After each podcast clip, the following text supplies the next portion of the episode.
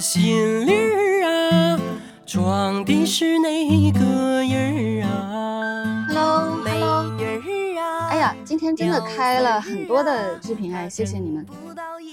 好，我们离上一次录节目已经有很久了，有一些事情先讲一下哈，就是小宇宙增加了赞赏的功能，啊，望周知。那这是什么意思呢？就是说，如果你听了节目，然后你想打钱的话，将会非常的简单。记得之前也有人呼吁我摆一只碗在我们的节目里，那现在这个碗已经摆到了你们的眼前。我不是一直在呼吁金主娘娘吗？现在你们就可以亲自当金主娘娘了。好，今天我们要谈的是关于母亲的话题。前天是母亲节啊、那一天有很多的人赞美母亲，描述母亲。那今天我把它命名为母亲吐槽节。母亲吐槽的意思是母亲自己来说话，或者是我们预告的时候也说了，也可以是你猜想一下你的妈妈会怎么吐槽你。做这个选题的想法是，我觉得母亲自己的声音是不够的，让母亲说一些难听的话的机会是不够的。我感觉这个世界不够平衡，我想要它平衡一点。其实有这些抱怨，这个声音本身是很多的，为什么能听到的很少？这也让我困惑。好，我本来觉得这一期节目不一定能录成，呃，因为虽然我知道有人有这样子的声音想表达，但他不一定愿意进行这样子公共的表达，所以我本来做了这个思想准备，是因为嘉宾太少而录不成。但是现在我的天呐，露脸的真的很多，这让我很惊喜。是不是因为想我？对，我要解释一下，因为搬家，我前前后后收拾了两个多月，差点这个节目就黄了，但是我我又回来了。好，让我们开始吧。我春春，我是糖糖。嗨，你好，糖糖。对我，因为呢要等一下我女儿要放学回来，所以我必须要第一个说。你看，啊，这就是我要吐槽的点。我其实很想录完这个节目，我很想听别人，我很想插嘴点评别人，但是因为我女儿的存在，我没有办法录完全程，我只能第一个说完，然后赶紧溜。我这个女儿呢，她现在一岁半，我对我这个孩子的复杂情绪是从怀孕开始的，或者说是怀疑我自己怀孕开始的，因为我并没有那么早想要孩子啊，但是因为意外怀孕，我就被迫当了妈妈。我觉得我最开始其实是恨她的。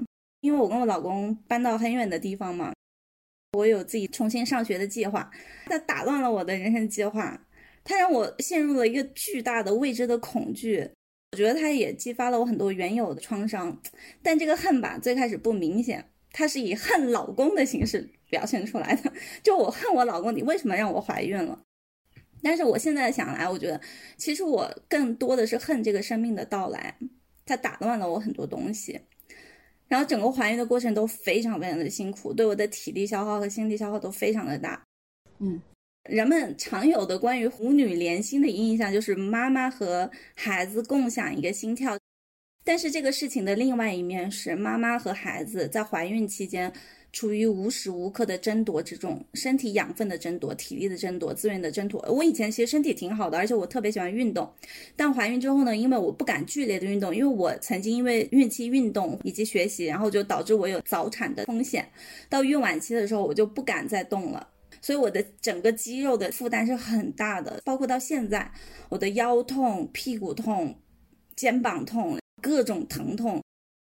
还有最开始孕脚的肿大啊，我必须每一天都穿很约束自己的袜子，就是很烦，就跟我老公吐槽，然后我老公就说：“来来来，我把你录下来，让你女儿长大了听听你是个什么样的妈妈。”最开始真的会被他吓到，我就不敢再说了。但是后来我想，录就录，这本来就是当妈妈都要经历的呀。我只是有的人说出来，有的人不说出来，那我说出来怎么了？我说的也是实话呀。我女儿以后也是会当妈妈的，我就希望她知道当妈妈的真相，在生孩子前做好充分的心理准备。当了妈妈之后，我有了非常真实的一个母女关系之后，我才发现，哎，其实我们印象里对母女形象的那个塑造是很刻板的，也是很单薄的，甚至有点不真实。就是母女之间除了爱之外，它还有恨，它还有相互的抱怨，相互的资源的争夺。母女关系并不是一个令人百分之百满意的一个关系，就算是再好的母女关系，它都会有那些阴暗面。从我孩子来到这个世界上的那一刻开始，每一个阶段我们的相处都是不一样的，都是动态的，需要花很多心思。这个有一点像打游戏通关的一个过程。我再讲一个故事，就发生在前两天的母亲节当天。那天我醒得非常早，我的颈椎病犯了，躺在床上就动不了。然后我女儿就醒了，我真的是没办法，就必须得拖着我疲惫的半残的身体起来给她喂奶呀、泡奶呀。当了妈妈之后，我发现我就没有睡懒觉的可能性了。我以前其实经常睡得比较晚，但有了孩子之后，就真的经常半夜会失眠，然后她醒，一家子都要醒。甚至你都会发现，你不需要闹钟，你的孩子的起床时间就是你们全家的起床时间。然后我就起来给他喂奶呀、换尿布呀、吃辅食啊，巴拉巴拉把他弄完一切之后，然后我就让我老公说：“你必须马上立刻起来给我刮痧。”我们平时刮痧都是在晚上刮，因为他睡了嘛。但那天我真的不行，我就让我老公马上给我刮。然后我老公就给我涂刮痧油，我就躺下来。然后我那个女儿就无处安放，特别无聊，她就在我身上。爬来爬去，摸摸我腰啊，摸摸我肩膀呀，因为我身上涂了按摩油嘛，就油光光的。然后他就对我那个按摩油特别好奇，他先是涂我身上的按摩油，然后他去拿那个罐子从里面挖出来，你的手上涂啊，然后脸上涂自己还要吃，就整个就弄得他自己很油，他也很不舒服。不舒服，他就往床上背上去蹭。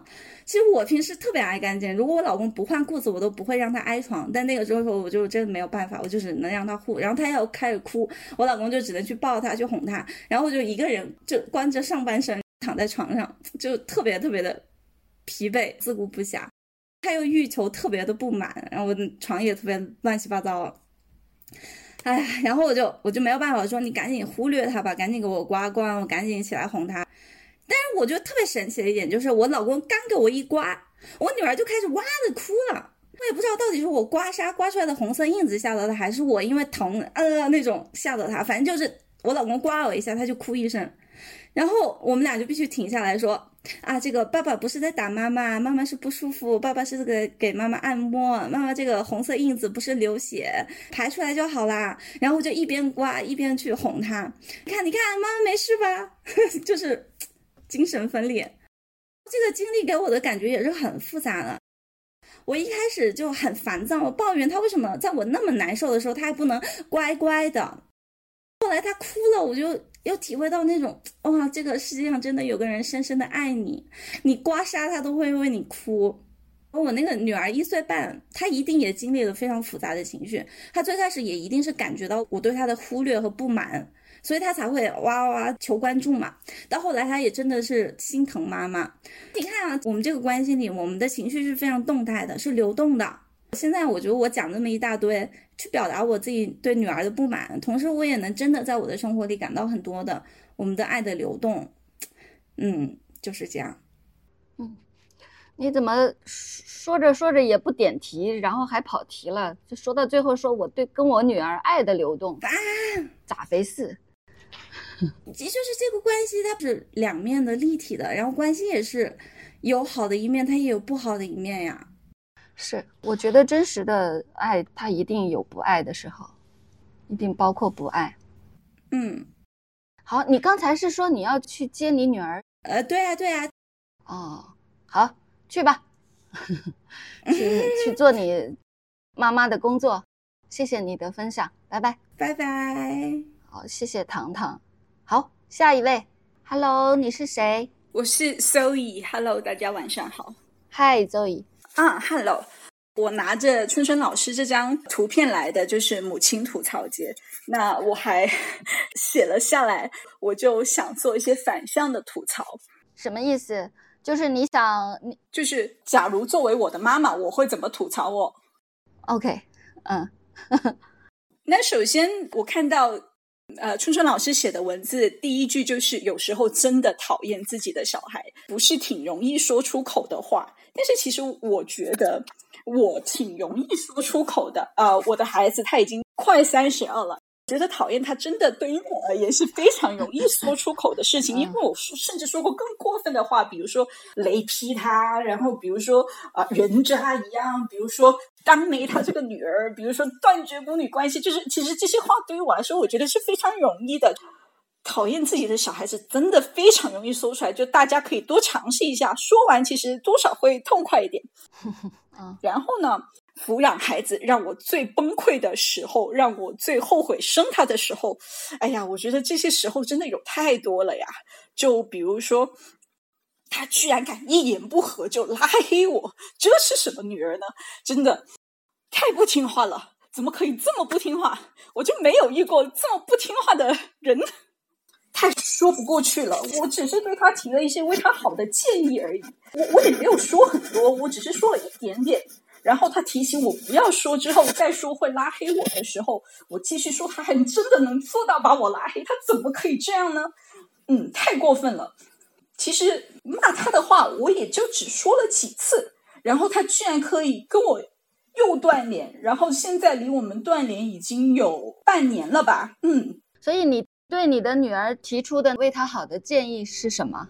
比如我建议他考公务员啊，考教师证啊什么的，他就不考。嗯，然后他居然把你拉黑了，不考就不考，为什么要拉黑我？对，不考就不考嘛，我就只是多建议几几次嘛，你拉黑我做什么呢？真是的，没大没小。我们断联到现在，那过年的时候呢，因为我新冠不舒服，加上精神不太好，去医院里面住院了。我让我朋友给他发短信，让他来看看我。他都不来，他还在短信里面列举了一些我对他做过的过分的事情，血浓于水啊！他怎么可以这样对我呢？他不可以。你为什么请你的朋友发短信给你女儿？因为他拉黑我了呀！他拉黑了我的微信，拉黑了我的 QQ，拉黑了我的电话，我没有办法联系到他。我我我以前我的家人对我是更过分的，甚至我的亲哥哥，呃，三番几次的想害死我，我妈妈也跪下来。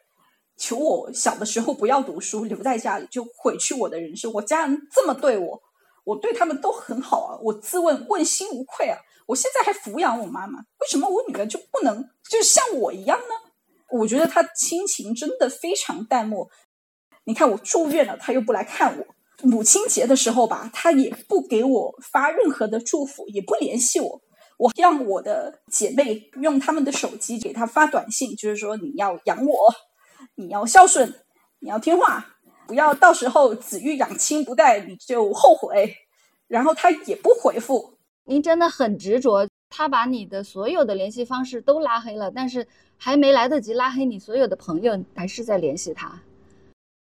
对，是的，我我母亲节那天用了两位朋友的手机去给他呃联系，一个是打电话提醒，一个是发短信。电话他挂了。短信，他母亲节那天没有任何行动。隔一晚，我又让那位朋友发了一条，然后他还是不回复。他甚至可能把电话都拉黑了，因为短信好像也发不出了。他怎么可以这样？怎么可以亲情这么淡薄？太过分了，不可以。好，周怡，你的妈妈最想吐槽你的地方，你觉得说的差不多了吗？还没。还有一点，啊，他说，嗯，雷劈你，就，嗯，真的是人渣一样做人，怎么可以像你这么人渣，这么垃圾？就，我就当没你这个女儿了，到时候死了也不用你管，就你不用再联系我，断绝母女关系，就当没你这这个女儿。这种话已经说过好多次了，嗯，但是他还是在。用很多的方式来联系你，对。然后我还想吐槽他的一点就是，我觉得我这个女儿真的一点都不守承诺。她高三的时候对我说过，就呃愿意成为我的后盾。她怎么长大了就可以就食言了？她她不仅没有成为我的后盾，她甚至拉黑我，怎么可以这样子？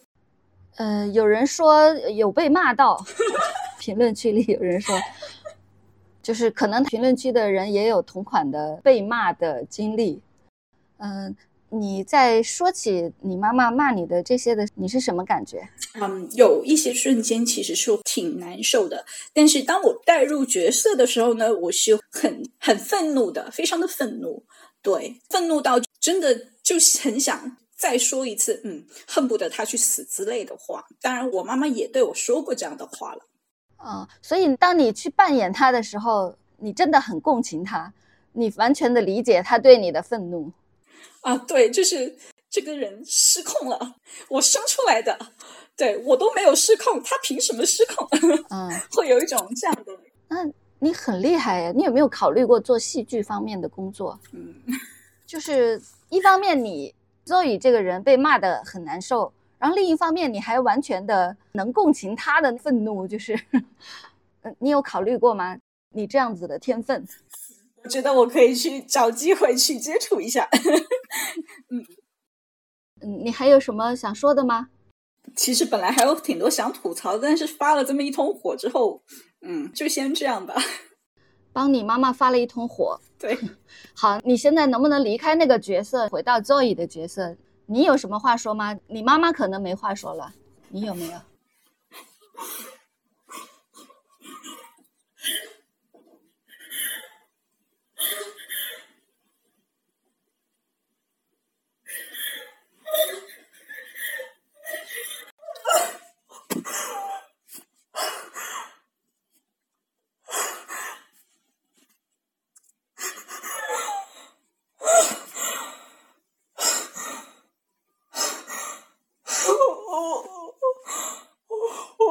不过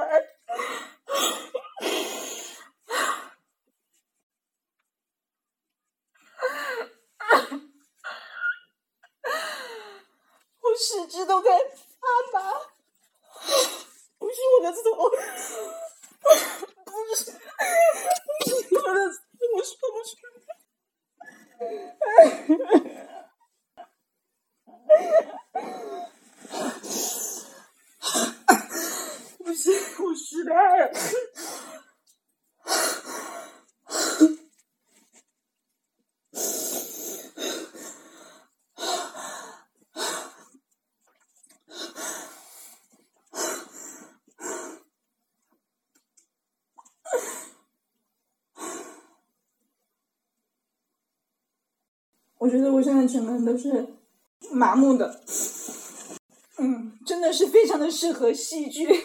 真的吗？我我没有看到过有人麻木的可以这么哭的。没有，我现在手都有点抽筋了，他他抽就算他动不了。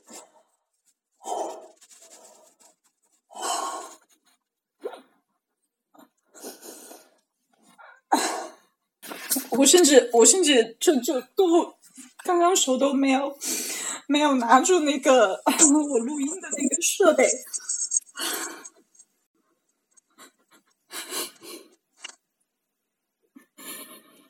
我我觉得，假如说跳为我作为女儿的角色，我觉得她没有任何的资格这样去伤害我，而且我我觉得我也不应该就是给予她伤害我的。权利，或者机会，或者条件，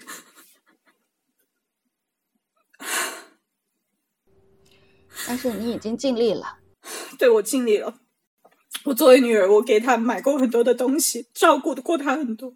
因为你没有办法拉黑他所有的人啊，对我没有办法拉黑他所有的朋友，他他手机还存着我的电话。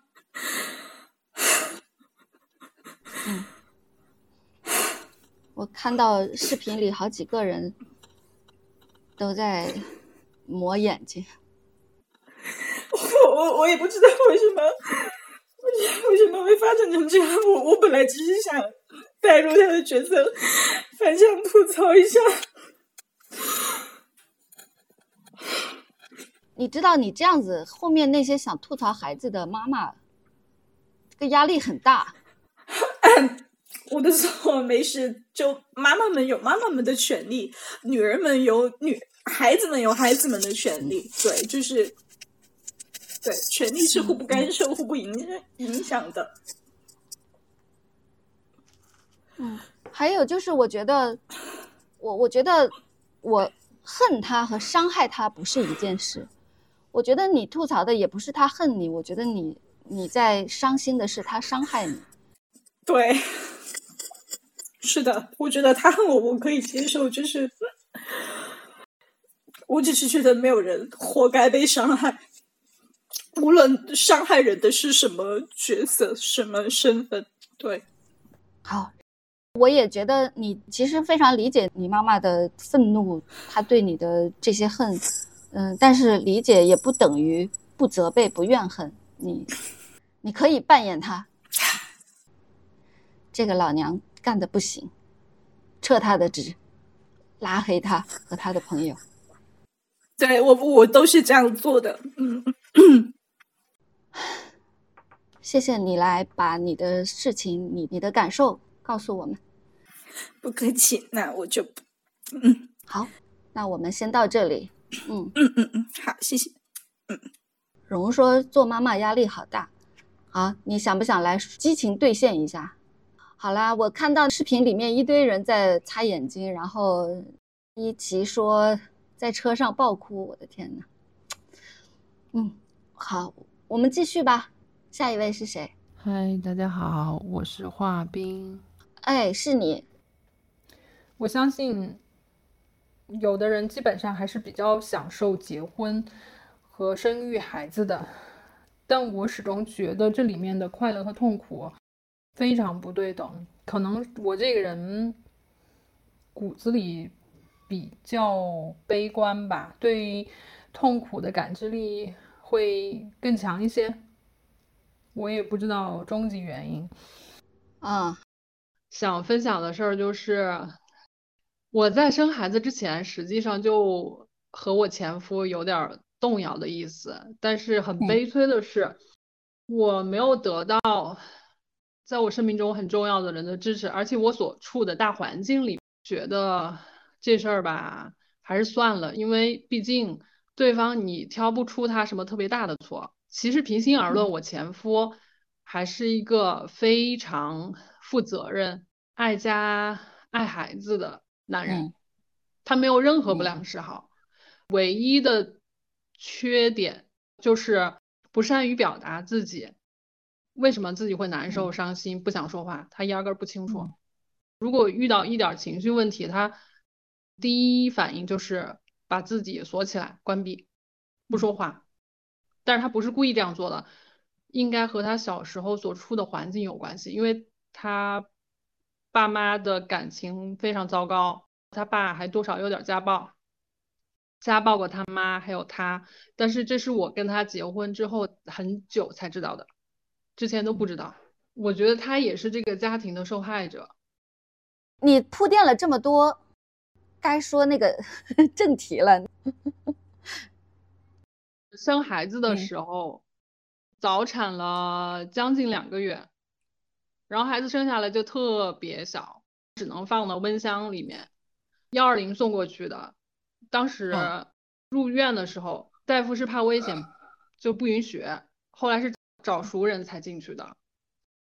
遇到早产、大出血，而且是那种毫无征兆的。然后医生一直在问我，你是不是啊摔倒了，或者是有人惹你生气，然后情绪大波动都没有，一切都没有。就是遇到莫名其妙的大出血，然后幺二零送到医院，当时就是必须采取马上手术剖腹产。早产多久？呃，将近两个月。哇，哦，那个是比较危险，所以当时医院都不愿意收。早产了之后，我那个伤口就很难恢复，因为我本身比较瘦嘛，体质又弱。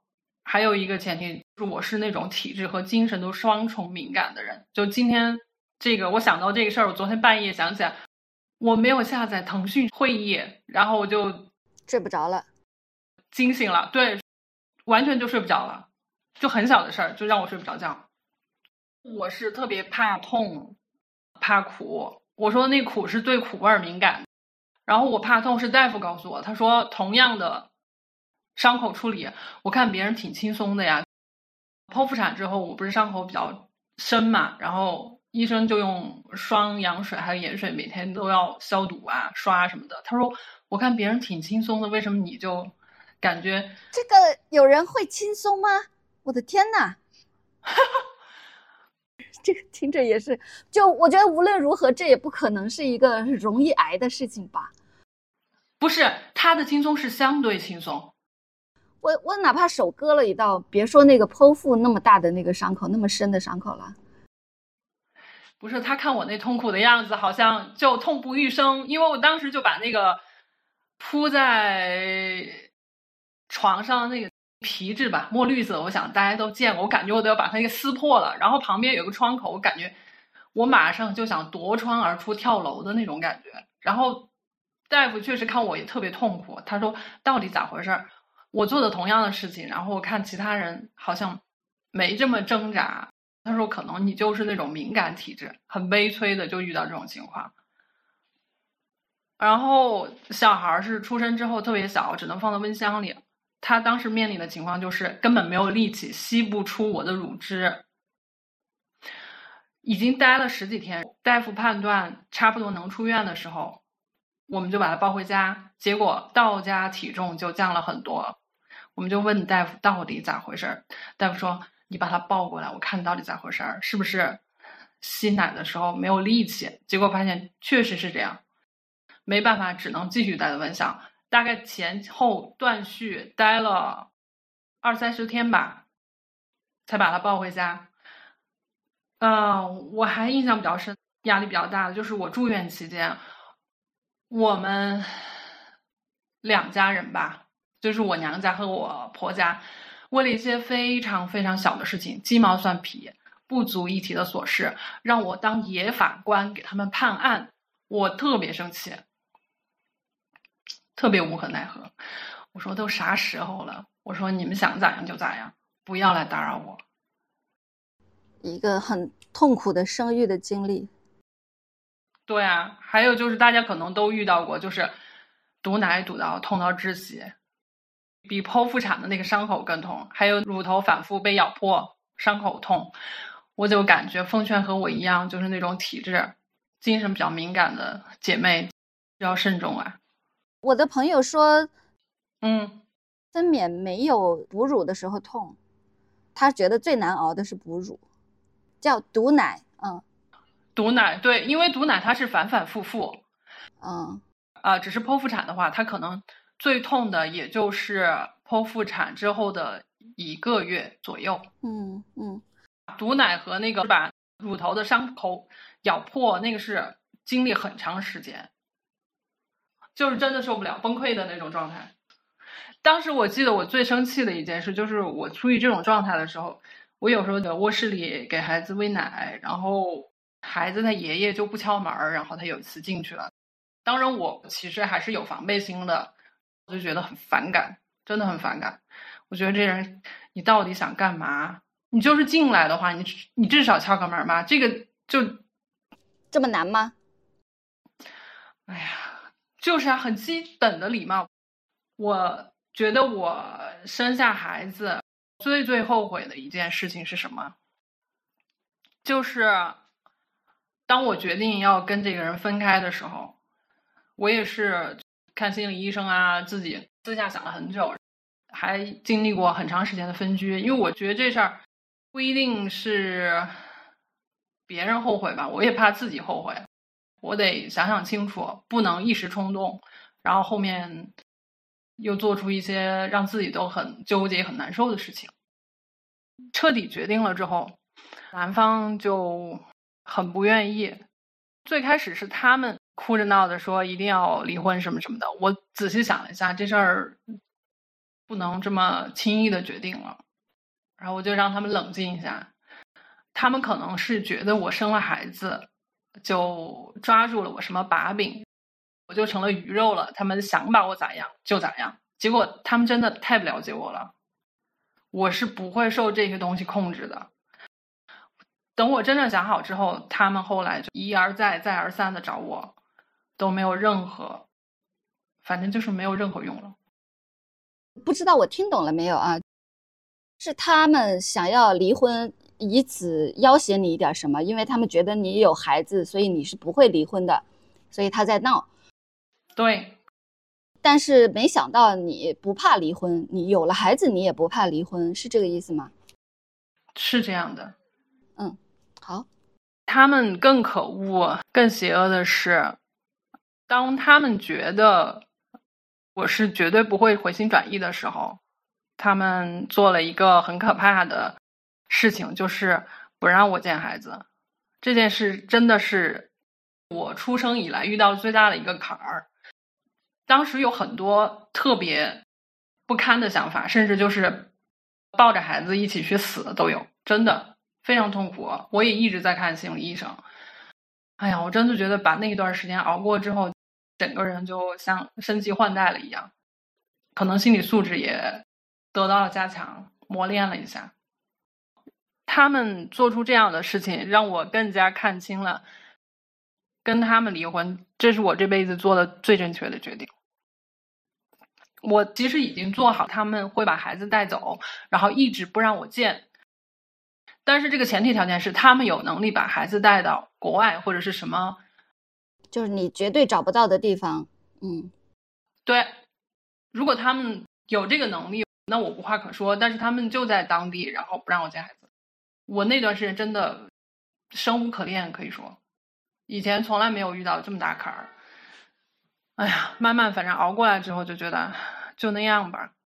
但是我现在最最后悔还是生下这个孩子。这句话可能现在说还是有很多政治不正确的地方，长辈啊还有周围的人都不能接受。但确实如此，因为我觉得实际核心在于后悔生了谁的孩子，这才是核心问题。但是如果你即使离婚，你都觉得把这个孩子放在这家人，你也是放心的。基本上来说，这婚也不会离了。这是可能是个悖论吧。嗯，是啊。现在你能见到孩子吗？呃，现在正常，反正想见就见到。现在就是畅通无阻的状态。好，其实这种孩子被抢夺的母亲有一个群体叫子嗣代妈妈。嗯，就是各种情况的孩子被抢走，离了婚，然后孩子哪怕是判给了女方，然后孩子还是被抢夺的这一类的群体，他们有一个自己的名字，叫子嗣代妈妈。子嗣代妈妈，对，你有一段时间里面是属于这个群体。对对，是的，嗯。反正我后来就觉得，如果要是有人一定要生孩子的话，就你除非你非常喜欢自己的孩子，只是单纯喜欢孩子大可不必，因为孩子在这个世界上又不是稀缺品，就是领养代替那个，对呀，不一定真的要领养代替，也就是说，嗯嗯，其实。是可以通过和朋友的孩子在一起玩，或者是在相关的机构照顾孩子，实际上是可以达到爱孩子的目的的。就是那个交流和互动的过程，其实我觉得完全 OK，因为我自己能得到这样的感受，我不知道其他人可不可以。因为有的人觉得，哎，不行，我必须跟他有血缘关系，我才觉得那种东西是无可替代的。但是对于我来说，好像不存在。嗯，在我生孩子之前很多年，我就是那种虽然很小孩儿玩的特别好，然后相处的特别好，但实际上我对长期和孩子相处还是存疑的。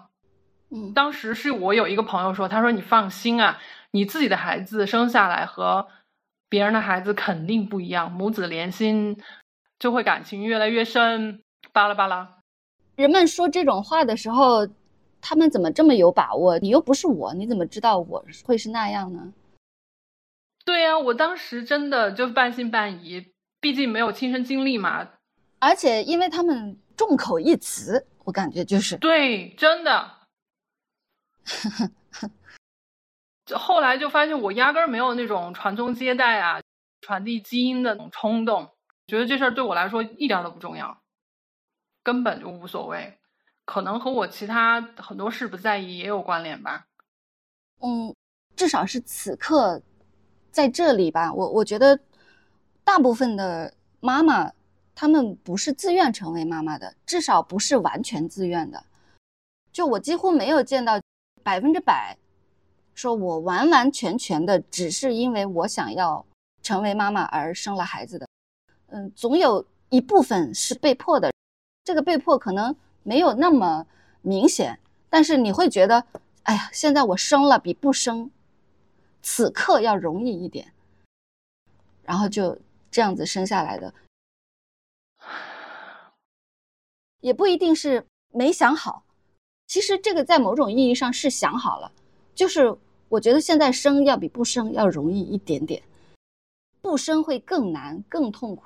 日子更难过，压力更大，嗯，也是和周围人不一样，其实要承受一定压力的。而且我之前我觉得我是受困于某些根深蒂固的观念，比如说一定要结婚，一定要生小孩儿，然后周围也没有很多人做这种选择。我当然有点随波逐流的意思，但是慢慢的就是随着年龄的增长，我就觉得，哎，这个东西其实呃有就有，没有就也 OK。完全无所谓，因为虽然你生了孩子，你会有各种开心，但是伴随的也是各种危险和不开心。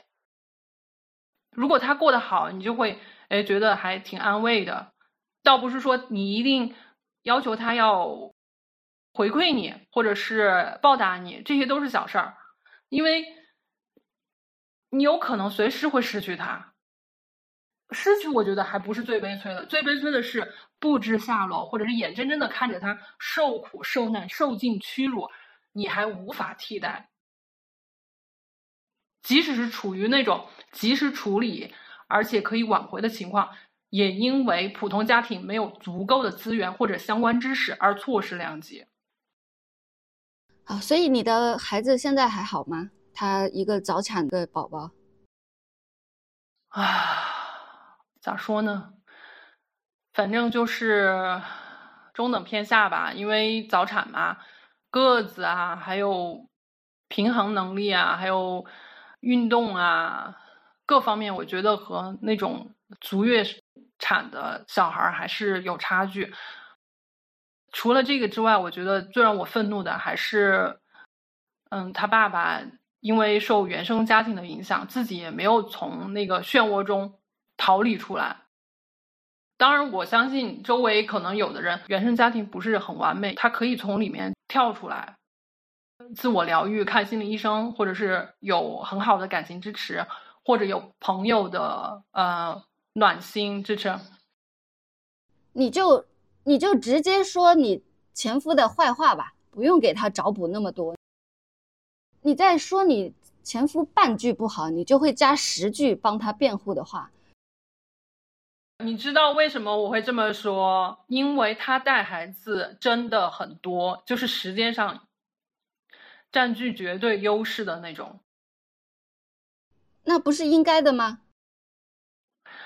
是的，也是应该的。但是，哎，好，就像我之前说的，他好的地方确实也是无话可说，但是坏的地方也真的是无无法容忍，无法容忍，真的就是这样。反正我现在就是慢慢调整吧，基本上是去他家给孩子讲作业，因为他现在，因为他工作的地方离家还有一定距离，每天也到不了家。嗯，之前是因为和他奶奶关系不怎么样，只是说必要的时候就交接孩子吧，就这样。基本处于比较平静的状态吧，嗯，我的分享差不多到这里，嗯，谢谢你。我我听到你说的这个平静，是指我的感觉哈，没有大打出手，然后没有激烈争吵，也没有说藏着孩子不让妈妈见，嗯，但是另一方面，我也觉得没有那么平静，因为你在用很大的力气来。保持这种平静，我总感觉你在花很大的力气为他辩护。我觉得你你你做的决定一定是对的，就是，嗯，呃，可能是大环境里面父亲这个角色做的不到位吧，所以比较而言，他可能在父亲里面做的还算可以，就是好的方面啊，坏的方面也是够坏。他这个好坏也不可以互相覆盖替换的。嗯，我觉得你说的这个后悔生下这个孩子，说的不是你恨这个孩子，而是说这个决定啊，使得你和孩子都有很痛苦的经历。对，此时此刻我能感受到的，尤其是你。对，因为因为我觉得生了孩子之后，我很多事情变得特别被动，然后做事啊瞻前顾后啊，忍气吞声的，这是之前都没有发生过的事情。因为之前我一直对各种事情都不在意，所以很多人都治不了我，我不在乎嘛，我没有什么太大的软肋。所以我觉得是这样子的，你被迫生下了这个孩子，然后这个孩子又成为胁迫你的一个人质。哦，啊，我觉得这个 形容很贴切，真的太贴切了，这也是个很重要的原因。好，所以你先照顾好自己，无论你你对他做什么，你你照顾好了自己，这都会是有用的榜样。是的，是的，我现在和他关系很好，虽然我带他的时间不多，但是他很信任我，而且也很喜欢我，有啥事儿都愿意跟我说。好，谢谢你的分享。好，谢谢阿春。嗯，好，再见。好的，再见。Hello，大家好。嗨，我叫王子堂。然后，因为我还没有自己的小孩，但是因为我比较想了解我妈是怎么想的，所以昨天我跟我妈打了大概半个小时的电话，然后根据你的采访提纲，嗯，就问了我妈一些问题。下面我会变身我妈开始聊。对，OK。阿春你好。哦，我是香，我今年五十一岁，我有两个孩子，我的大女儿二十八岁，我有一个儿子是二十七岁，就他们俩只差一岁，所以在我做母亲的过程当中，我所面临的第一个巨大的痛苦就是我要一个人带两个婴儿长大，带他们长大过程当中，我感觉自己做了三年的妈妈的监狱，这个是我在做妈妈之前没有想到的，呃，因为要同时带两个小孩儿。所以当时我没没有上班，然后基本也不太能出门。不太能出门的主要原因是因为当时计划生育，所以我不能让别人看到我有一个儿子。所以那两三年基本就是我自己一个人带两个小孩，每天喂奶、洗衣服、做饭、哄孩子哭。刚开始可能自己还比较有耐心，但是慢慢的、慢慢的会没有那么多耐心去哄孩子，所以很多的时候就是孩子在哭，女儿哭，儿子也哭。我有时候也跟着一起哭，有时候我也不哭，我就抱着儿子，看着女儿，麻木的看着他们。他们的爸爸呢？我当时老公是在上班的，但是他也就是一个非常不负责任的妈宝男吧，按现在的话来讲，他每天下班还要我做饭给他吃，而且也会挑剔饭菜的味道，挑剔孩子为什么会哭。有时候我们俩会发生一些口角，一些争吵，然后我的丈夫也会讲一些话。你现在吃我的，穿我的，你滚出去！这是我的房子。我我实际上是一个很要强的人。我从农村考到县里面当一个师范老师，当时我成绩是很好的，但当时因为突然意外怀孕，生了一个小孩，两个小孩，我就只能被囚禁在瓦房里面，囚禁三年。还好吧，我熬过去了，我我没有自杀。但我总觉得那几年，我现在想想，应该是有点像现在的产后抑郁吧。但那个时候可能没有这个观念。后来我就又去上班了，对我，我站起来了，我又去上班，继续当老师。还是我一个人带两个孩子多一些，但是还好他们都长大了，他们长到了三岁、五岁、六岁，他们会走了，不会每天哭十个小时、十二个小时。我觉得好像我的日子又有了一点希望。嗯，我在成长过程当中，我还是觉得孩子有带给我一些快乐吧。但是快乐我就不说了，主要说槽点。我第二个面对的我比较大的槽点，就是在我儿子十四岁的时候，他突然辍学了。我是一个老师，而且我是一个每年都会评为学校里面优秀老师的老师，但是我的儿子辍学了。我我当时真的想不明白，我我想不明白为什么我从小在他身上花了那么多时间精力，送他去图书馆。但后来他就是不愿去学校，只愿意一天一天待在网吧里面。我当时会经常在大晚上、凌晨去网吧里面一间间的去找他。我有时候会在网吧碰到我的学生，我的学生一看到我就会躲起来，但我也会躲起来。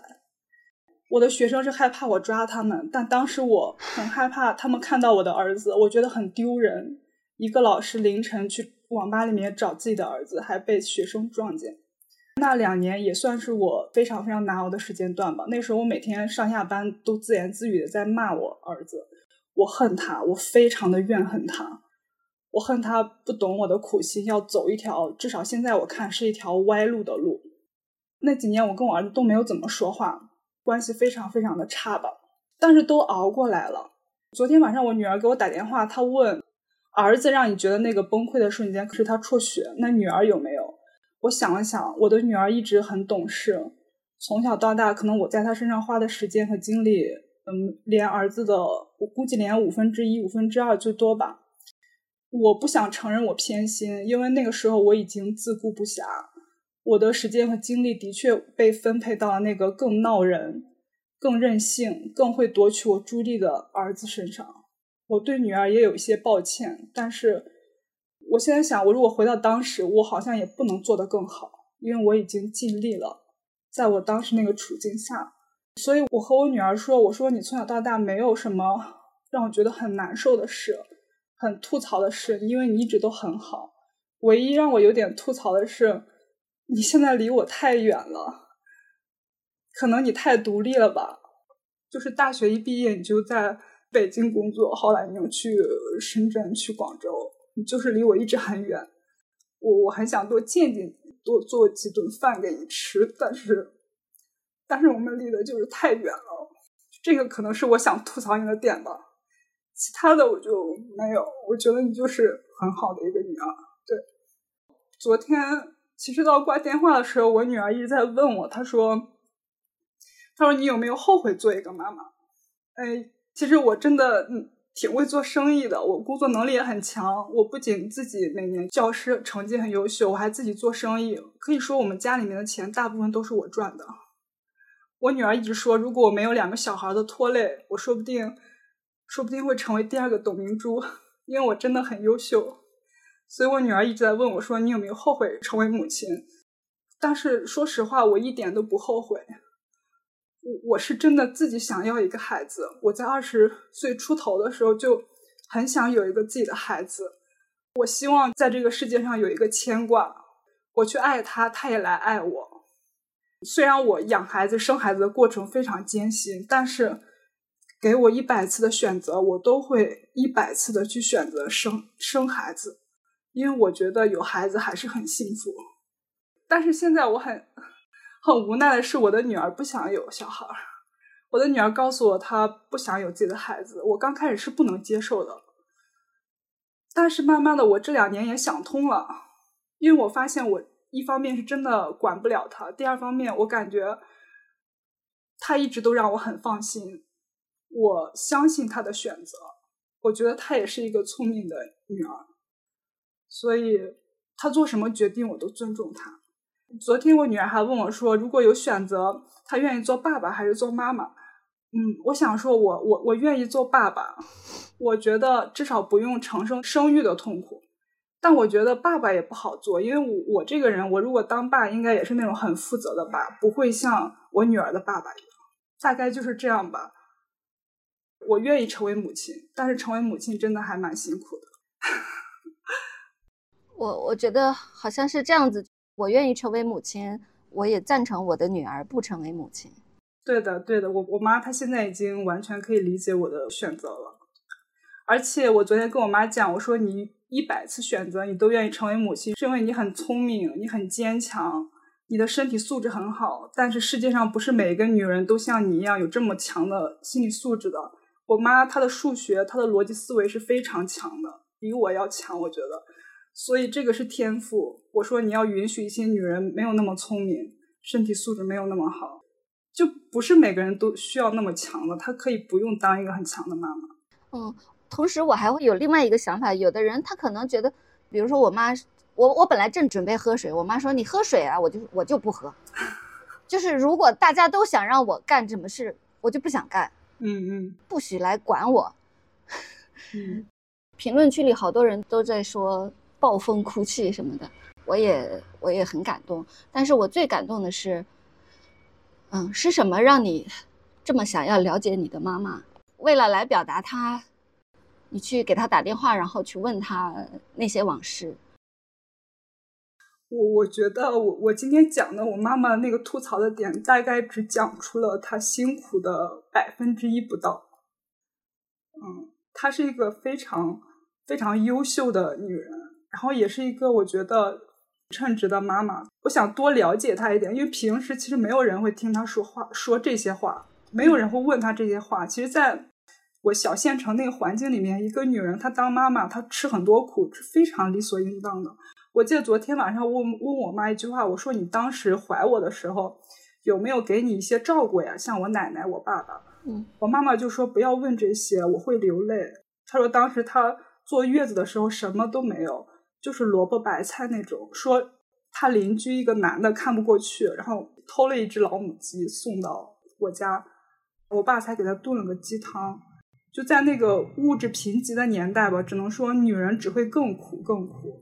所以我就想听他说一说他心里的苦，因为我觉得这世，我觉得这个世界上除了我会听，我觉得应该也没有第二个人像我一样这么爱他，这么想了解他。谢谢，谢谢大家，拜拜，拜拜。好，嗯，谢谢王子堂。然后除了王子堂会听，那接下来这个节目的听众也会听到。今天我们嗯参加录制的各位也都听到了。虽然我不知道听到它到底有什么用，但是就听一听吧，因为因为因为这就是真实的声音。嗯，天府二姐说：“子棠能再介绍一次妈妈的名字吗？”哦，因为我告诉我妈，我会给她听这期播客。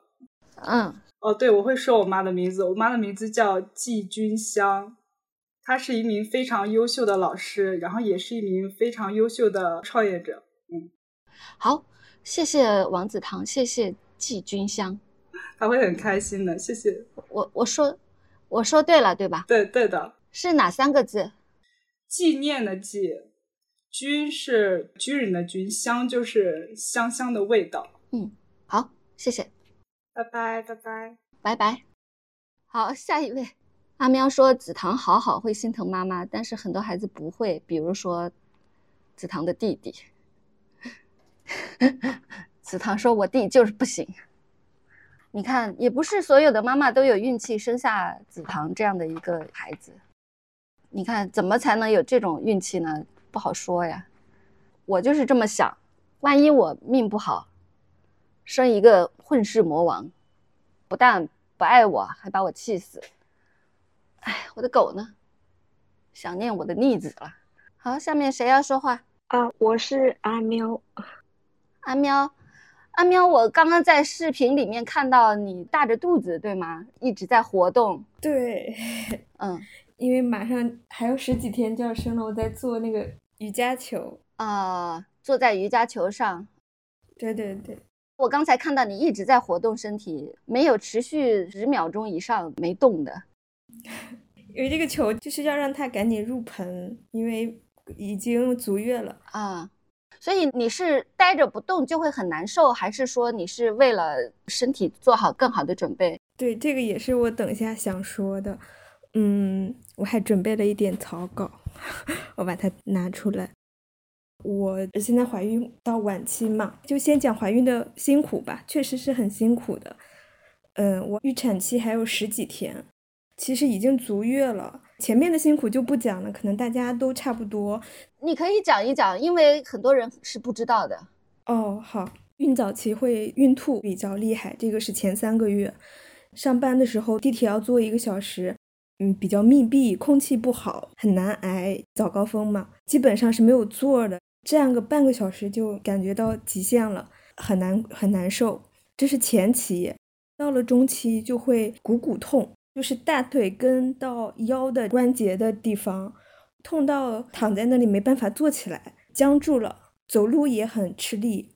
这个是中期的时候，晚期睡眠会不好，因为总是要起夜嘛，那个子宫越来越大会压迫膀胱。我之前从小到大都是可以睡一整夜的，后来就要每天晚上至少起来两次，然后现在每天晚上要起来四次上厕所，还是蛮辛苦的。到现在我离预产期已经很近很近了，胎儿要入盆，胎儿的头要进入盆腔，他就会把骨盆撑开。就会耻骨痛，耻骨就是小腹部下面的骨头会痛，尤其是晚上，这个痛也是会影响到你翻身、起床也很困难，但是你又要频繁的起夜，甚至走路也会痛，所以就要活动。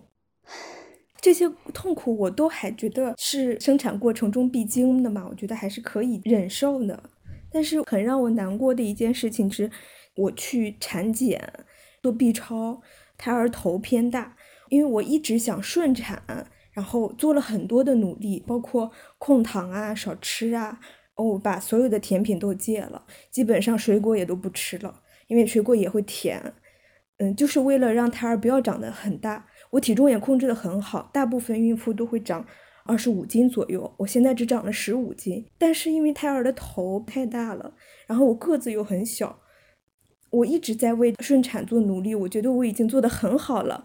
然后医生跟我讲说会有剖腹产的可能性，我就好沮丧啊！我就觉得我做了这么多的努力，我已经做得很好了，但是怎么还是不能，还是不随你的？对对对，不能随我的心意，这么不如意。嗯，你说你个子很小，你有多小？一米五一，但是这个胎儿它的。大小其实，在整个胎儿的大的分布里面，它是比较正常的。但是对于我来说，它就比较大。嗯嗯，好吧，一个这么娇小的人，要看那个产妇的骨盆情况。嗯嗯嗯，他说有这个可能性。唉，好难过。这是你万万没有想到的。你以为做了这么多足够的努力，应该就 OK 了？对对对，嗯。我们小区很多孕妇，她们都说什么火锅呀，然后甜点啊。怀孕嘛，你不要太辛苦自己，想吃就吃一点。但是我是很很严格要求自己的，嗯。而且他们就是在家里可能一天躺几天，说我每天都要去散步，至少走，保证多长时间。嗯嗯，辛苦了。觉得哎，你看这个还是在我们两个人商量好，然后我自己。至少有想了两年时间，我才决定说，嗯，我要生小孩。而且受孕的这个时间，是我看过一些科普啊，看过医生的介绍，说春末夏初的时候生孩子会比较好。然后我把所有的备孕前的检查安排都做好以后，然后我们俩开始正式准备，都是很努力的去往最好的方向去去准备的。对对对。哎，很难过，但是做最后一点努力吧。因为我看好多说用瑜伽球可以打开骨盆，顺产的可能性会大一点。做最后的努力哦，所以你预产前十几天一直坐在瑜伽球上，连我们录节目的这一个多小时你都没有停过。我这个球是今天才买到，啊，这种情况不是所有的孕妇都这样是吧？应该是的，我。我觉得这样的话，我顺产的可能性会大一点。好吧，那我看到了你有多努力了，因为你刚才都没有停止过十秒以上。嗯，对，因为坐在上面你晃起来其实也还好，反而比僵坐着要稍微舒适一点。嗯，然后我看到评论里有一个朋友说，其实剖腹产有健康的宝宝，我知道的。我是不想自己肚子上留疤，而且顺产的话，产后恢复会更快一点，会好一些。嗯，其实我准备了两个部分。你看，我现在怀孕还没有正式开始养育小孩，就感觉已经很辛苦了，很想吐槽了。还有一个也是想讲一下我妈妈吧。我妈妈跟前面刚才那个伙伴讲的，她妈妈有一点点像，但是我妈妈没有那么优秀，因为她是在农村嘛。小的时候，她又要照顾家里，还要忙弟弟的农活。我印象里有好几次画面，我很小，上小学的时候，我妈拿着我的手，像是跟我说，又像是自言自语。哎，你看你这小手小胳膊，怎么扛得动锄头？你要是不好好念书的话，你可怎么办呀？会有这样的话跟我讲。后来等我长大了，我爸妈去江苏打工，我也到外省读大学，现在也留在大城市工作定居。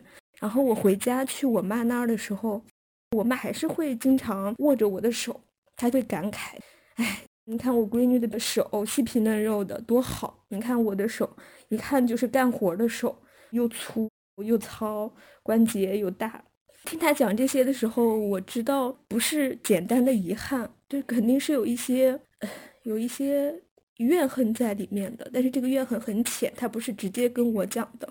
这个怨恨就比较，嗯，比较微妙的感觉。他每次说这样的话，我就觉得，哎，我把他的好的年华都偷走了，把他的青春都偷走了。我妈也是一个特别特别要强的人，但是她只读到小学毕业，家里就不供她读书了。然后她要强，心气儿又高，然后所有的活儿都要干得漂漂亮亮的。然后很年轻就被介绍给邻村的我爸。二十一岁就生了我姐姐，二十三岁就生了我。我觉得，嗯，就他自己也讲过，我妈一直是挺不甘心的一个人。她总是说，我要是当时读书读出来了，有学上，我绝对不是现在这样。嗯，我相信她肯定是这样。我小的时候，她除了忙地里的，也做过小生意，开过服装店，卖衣服，卖过菜，卖过包子。年轻的时候，所有的进货就。不靠账本，他都记得很清楚。虽然他学上不多，但是算的特别快。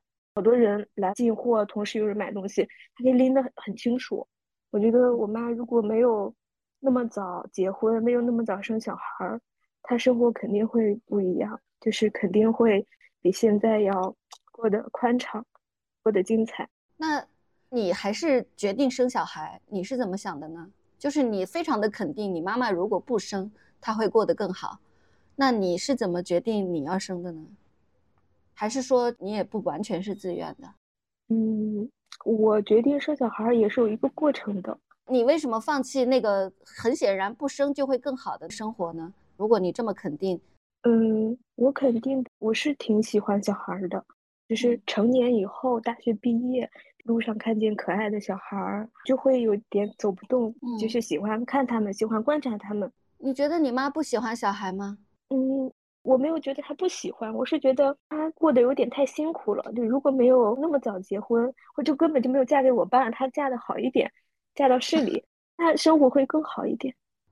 天哪，你知道吗？我跟一个男士一起去看的李焕英，一开始我看到他们开始穿越，我就知道贾玲要回去干什么。嗯，她就是要回去，让他妈嫁一个别的人。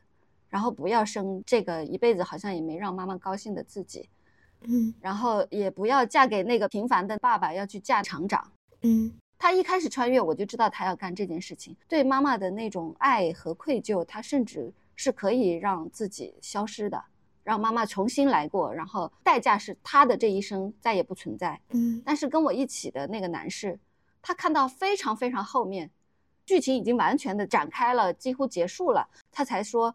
啊，我还以为他就是回去把他们家日子搞好一点。他说我根本就没有想到他是想让他妈妈去嫁别人。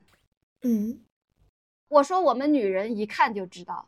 怎么讲这个感觉呢？我也不是说我自己对我妈有很多的愧疚，我是觉得我有点抽离出来。我现在也是一个成年的女性，去看，我觉得她这一辈子本来有可能会过得更好一些。当然，这些也是她跟我讲过很多的抱怨啊，就是觉得我爸不好，肯定做了很多不好的地方。然后她这一辈子的辛苦，她又是一个很小就没有妈的人，还没有满十八岁，我姥姥就不在了。她从小也是一个挺缺爱的小孩儿，然后又变成妈妈，又要操劳一家子，维护一家子。觉得太辛苦了，然后我为什么要小孩呢？嗯，一个是我确实喜欢小孩子，还有一个就是我对教育的问题从初中的时候就开始很感兴趣。比如说大人怎么样对待小孩子是不对的，或者说我小时候怎么被老师对待，我觉得老师做的是不对的，总会有很多的考虑，然后也会看相关的书。我觉得如果我做一个妈妈的话，应该会比大多数的我见到的。呃养育小孩子的肯定会做得好一些。然后我也愿意成为一个呃刚结婚的时候没有呃就是肯出去出去出去出去关上门出去快出去快点出去我看这个老公不大行都赶了他十遍了还不走。啊气哭了怎么哭了？好啦，阿喵你怎么了？他出去了吗？还没有。好，那我们就沉默一会儿，没关系。好，我们在屏幕上悄悄骂他，他会知道吗？你点头或者摇头就行了，他不会知道。好，我们现在就，我们在这个 评论区骂他，他为什么要待在这里不走？不用理解，他不出去就错了。就让他走，他不走那就错了，那就是他不对，他有没有理由都不行。我们走，我们去哪？我们 换个聊天室吗？啊，他觉得我不该把家里的事跟他跟其他人讲啊。喵说尊重老婆的个，哎，好了，现在评论区在非常快的刷屏，然后大家都在骂他。五百个老公，五百个都这么说，别和外人讲。谁讲他了？对，那个喵说的对，谁说他了？自恋啥呀？我们在说阿喵的事情，我们根本就没有说别人的事情。我的天哪，阿喵，你回头可以听节目，我我把评论读给你听哈。我知道你现在看不到评论区，我猜阿喵现在去跟他沟通去了，尊重老婆的个人空间底线问题，听不到看不到老婆的需求吗？想起阿春老师在微博吐槽过，自己咨询的时候，一个女性被自己的老公打断，对，不尊重人，男人又脆弱了，这个人真是的，告诉他再不走我们就骂他，谁讲他了？我们在听阿喵的事情，嗯，别和外人讲，这不是我爸吗？嗯，cat 说就讲，对，就讲。我原来觉得女人要做好准备再成为妈妈，但今天听阿喵的故事，觉得好像做了万全的准备也不行。阿喵说他去沟通一下，胖品说去 battle 了，蜜桃说给你寄个大喇叭，大声讲，这个地球离了谁都照样转。说话外音让他听见。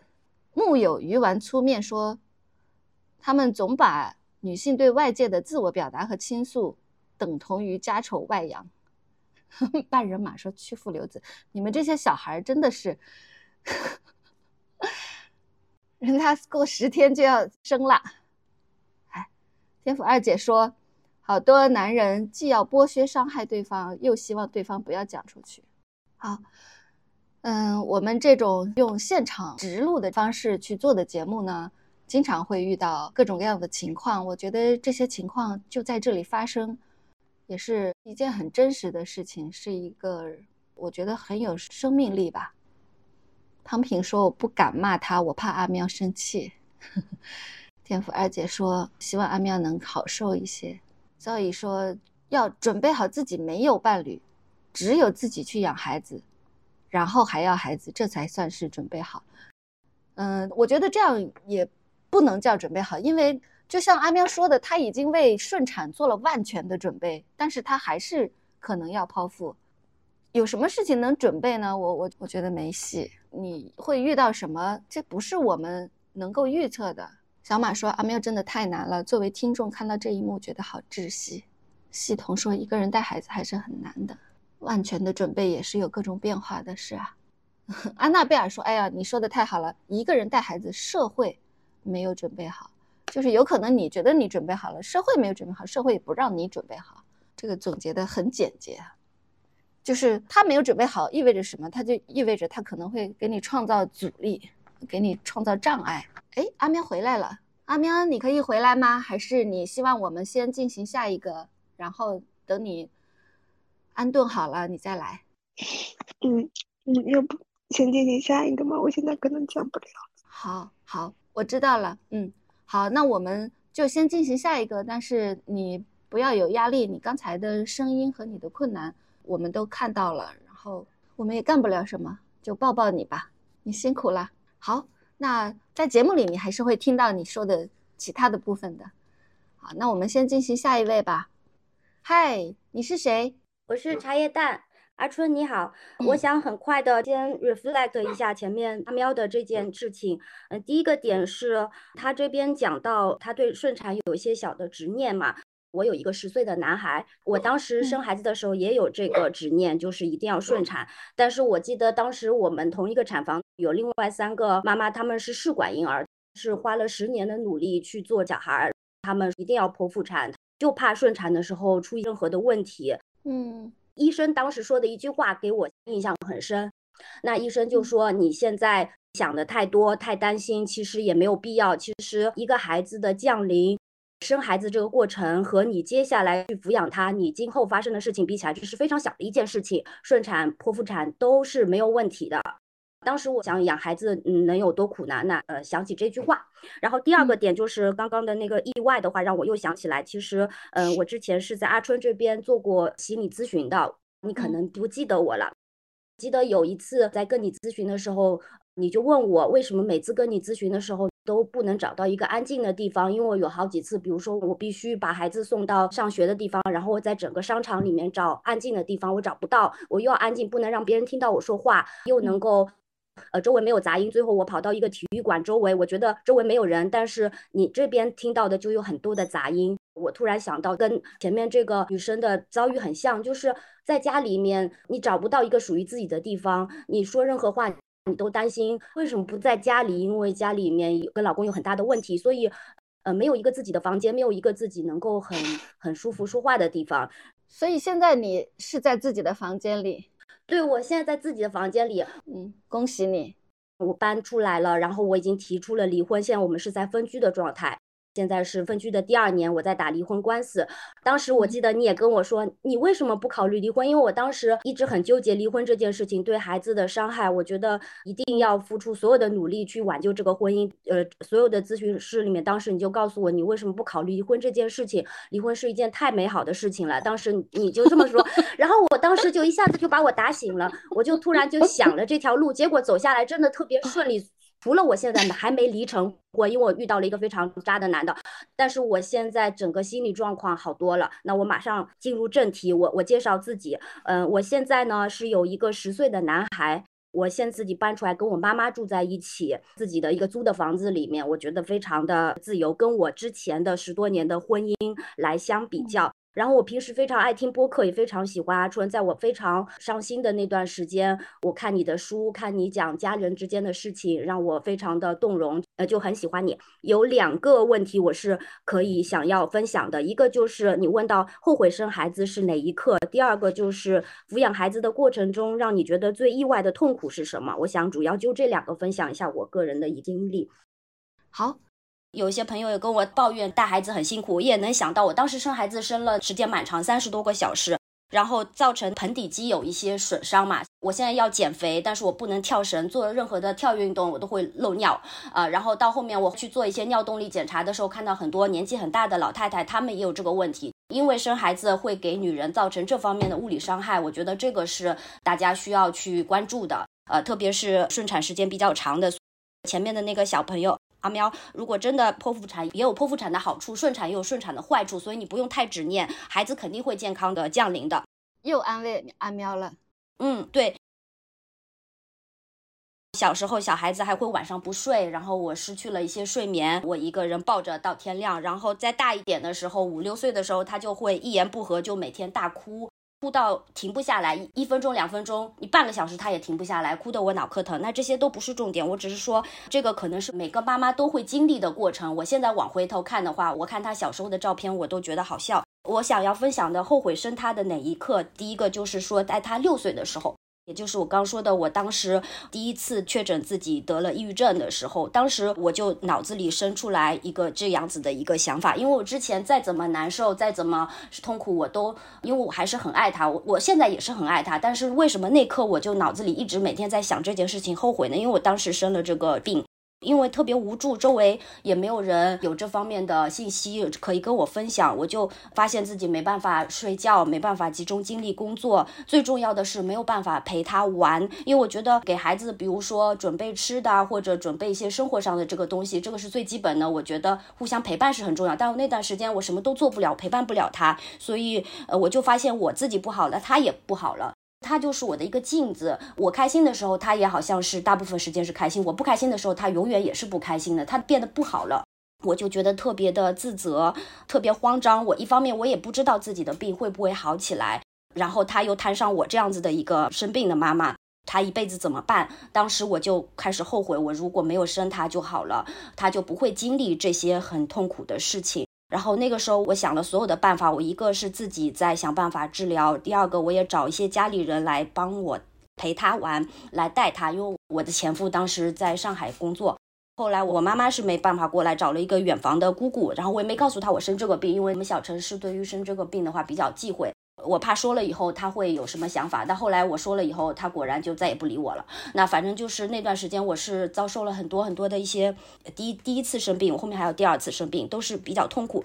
但是现在已经好了，但是我还是在吃药，因为我是复发了的嘛。这两次生病给我最大的一个收获就是。呃，我发现我必须从婚姻里面出来，就是我两次的生病的话，最大的个诱因还是我的前夫他对于我的一种精神控制，就是他要控制你所有的呃人际交往，还要做的事情，经常会说我很长的时间。第一个问题分享好了，那第二个问题就是抚养孩子最让我意外的痛苦，就是九岁的时候，呃，三年之后，我不是提离婚了吗？我发现我看清楚了。必须要离婚。我本来也想跟你分享子嗣带的事情。嗯，我现在可能正在走向子嗣带的一个路上，因为我前夫他把孩子当做他的一一个财富吧，就是他把所有东西一毛不拔，他房子什么都不给我，所以我要跟他打官司，而他也不不不不不同意离婚。然后中国的法律的话，只要对方在法院上面不管怎么样，他表现出不能离婚，法官就说不判离。所以我已经上了两次法庭了，但是法官一直是不离。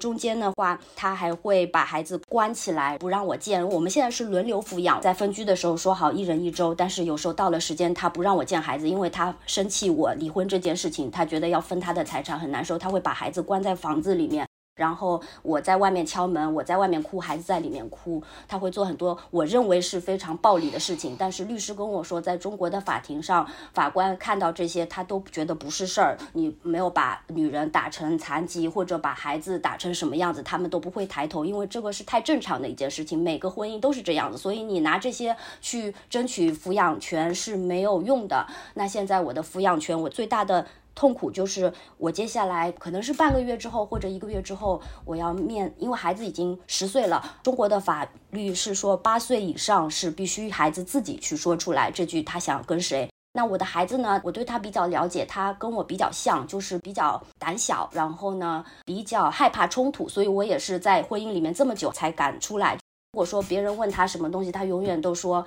我不知道呀，他就是害怕冲突的一个人。不是很能够表达自己的人，那所以说，所以你猜他也很可能不敢表达，就即使他想跟你，他可能也不敢说。是，所以我现在最大的一个痛苦就是我那天看到了子嗣代的一些妈妈拍的视频，看到他们的遭遇，我就特别难受，因为现在他也在抢，我也在抢，我们要在法院上抢，然后我们说的都没有用，法院要听他，所以我们所有的压力都集合在他一个人身上，然后我就看到有些。只是带妈妈两边妈妈都在抢孩子，今天到这儿，明天在那儿，然后法官也没有用，因为孩子不是财产，他不能去判，所以孩子在中间就是最大的伤害。所以那次我就这个问题，我就跟我的律师说，我觉得他太痛了，他被两边的人这样拉扯，我我害怕他在中间很难受。爸爸也跟他说，你一定要说跟我，我也跟他说要跟妈妈。我跟他，我虽然用不同的。话语，但是最终我的目标也是希望他能够说跟妈妈，呃，然后包括我家里的一些老人也一直在跟他说，我担心他会很压力大。我说，要不如果我我担心他难受，我放手。我放手，我不想让他疼。那律师给我的一个看法，就他比较正面积极，比较积雪了。他就是说，你不能这样子。你孩子现在是很没有安全感的。他首先不希望我们分开，但是他也理解，因为反看到我一直在家里哭，知道我们吵架。但是真的要分开了，要这样子了，他可能呃很没有安全感。如果你跟他说妈妈不希望你疼，你去爸爸那边，他会更加难受。他觉得。被抛弃，你应该跟他说，妈妈会一直陪着你经历这些痛苦的时刻，会给你最好的支持，以后会尽自己最大能力给你好的环境。呃，你这样子说，他才会感觉好。嗯，但这两个想法就一直在我脑子里转。我怕我这么说了他会更难受，所以我现在一想到这个事情就比较难受，可能还需要经历一段时间去打官司，到今年年底到明年年初，我想分享的，呃，嗯，就是就是这些了，嗯，可可能有些不太相关今天的主题，那阿春你可以剪掉没关系，我只是觉得跟你说说话，看到你也很开心，嗯嗯，安娜贝尔说预祝官司顺利，希望你得偿所愿，哎。我碰到这种为难的，就你刚才在说两个声音在打架这种为难的时候，我就会想，一个老人会怎么说？就是假如我问一个就过了八九十年的一个老人家，他会怎么说？我觉得老人家他可能会说，孩子怎么样都会长大的啊，你先过好你自己。对我，我有时候也也安慰自己，他早一点经历一些不好的事情，可能对他长大也好。因为我是小时候太顺利了，所以现在碰到这么大一个坎，我是觉得我接下来我人生最重要的就是孩子，还有我妈妈，我们三个人一起，我就觉得世界就特别美好。嗯，没有其他的更多的想法了。嗯，就是现在觉得，就如果能抢到孩子，然后你们三个人过你们的余生就太好了。希望你得偿所愿。谢谢陈。嗯。祝福你，哎，我要是有那种本事就好了。我说你得偿所愿，然后你就得偿所愿了就好。嗯，好，谢谢你，嗯，谢谢大家。嗯，如果有好消息，嗯，或者坏消息，希望你来跟大家说一说。嗯，会的，我在群里。好，今天想发言的都已经发过言了。刚刚茶叶蛋以非常快的语速，迅速的说着这些经历，生怕耽误后面的发言。你看。女孩子们总是这样，你们女的真的是还蛮互相谦让的啊。嗯，然后刚才说我在咨询里说离婚是多么美好的一件事情，不知道是什么语境哈。我想声明一下，我不是，我应该不会在所有场合 和所有人面前都这么说。嗯，呃。那好吧，其实我有一个感觉，就是就大部分情况下，离婚女人在单身女人和已婚女人里面，我觉得离婚女人地位是最高的。我一人之见哈，为什么呢？因为男性世界好像有这么一种默契，就是如果你未婚，那你就属于我们每一个男人；如果你已婚，你就属于那个男人。但是你如果离婚了，你至少有一部分就属于你自己了。刚刚茶叶蛋给了阿喵很多的安慰。我还想到一件事情，我看到一个帖子，这个女孩呢很久没有回老家，她怀着孕，终于回到了老家，心心念念，非常非常想吃臭豆腐，然后一回到家就赶紧冲到摊位上去买臭豆腐，结果呢，可能是她自己或者她身边的人说她怀孕的这个事情，本来那个臭豆腐已经在做了，然后那个摊主一个男士就说啊你怀孕了，那你不能吃，然后无论他怎么说，这个男的就是不卖给他。他就上网来吐槽说：“我真的是莫名其妙，为什么不卖给我？”我觉得这个就跟黄阿丽说的一个段子一样，就是她怀着孕的时候，有一个男人就去摸她的肚子。他们好像有这样的一种想法，就是当你怀孕了，你的身体就不属于你了。黄阿丽说：“我的肚子里面怀着娃娃，那也是我的肚子，那也是我的身体的一部分，你不可以随便摸。”但是你怀着孕，就会有很多人来跟你说你的肚子怎么样，你应该怎么吃，你的奶怎么样，包括这个卖臭豆腐的，他就觉得他是有权利来管你吃什么的。今天我虽然想请大家来谈作为妈妈你想吐槽的一切，但是我觉得说到最后，好像还是说了很多的爱。哎，你们女的心怎么这么好啊？我有一个同学，我们是很小的时候的好朋友。有一次，他爸爸跟他告状说：“你小的时候，你妈妈差点把你摔死，你哭的他很烦，他就把你举起来了。”这样子，他说：“我完全理解我妈妈。”他说：“我也觉得小孩太烦了。”那个是我们十六岁的时候他说的话。然后现在他也生了两个孩子。我在想，刚才季君香女士说，再一百次她也会继续生孩子，怎么会有那么不后悔的母亲？一方面，可能那些后悔的不太愿意说，也有可能当你经历了以后，让自己的选择变得更合理，这也是一种生存策略。半人马说，一定是香姐的女儿的爱让她觉得都值得。是啊，阿喵说，我后悔当妈妈，重来一次绝对不生。这个阿喵是另外一个阿喵，对吧？茶叶蛋说回去也想问问妈妈啊。你看这些孩子长这么大了，还想去了解自己的母亲，也许这是那一部分不后悔的母亲得到安慰的原因吧。好，不知道阿喵怎么样了？刚才被丈夫打断的那个阿喵怎么样了？谢谢来发言的各位，你们的表达都很珍贵。唉，但是今天太多的泪水，可能这个话题就是这么难吧。好，谢谢大家，我们今天的节目先录到这里。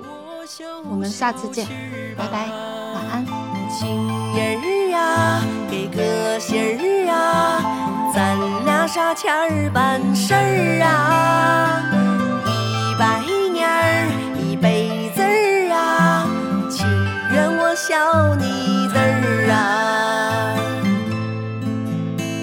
我活着是你的人儿啊，我是你的鬼儿啊。你想咋地儿就啊咋地儿啊，月亮它照墙根儿啊，我为你唱小曲儿啊，看你睡了，我心里没滋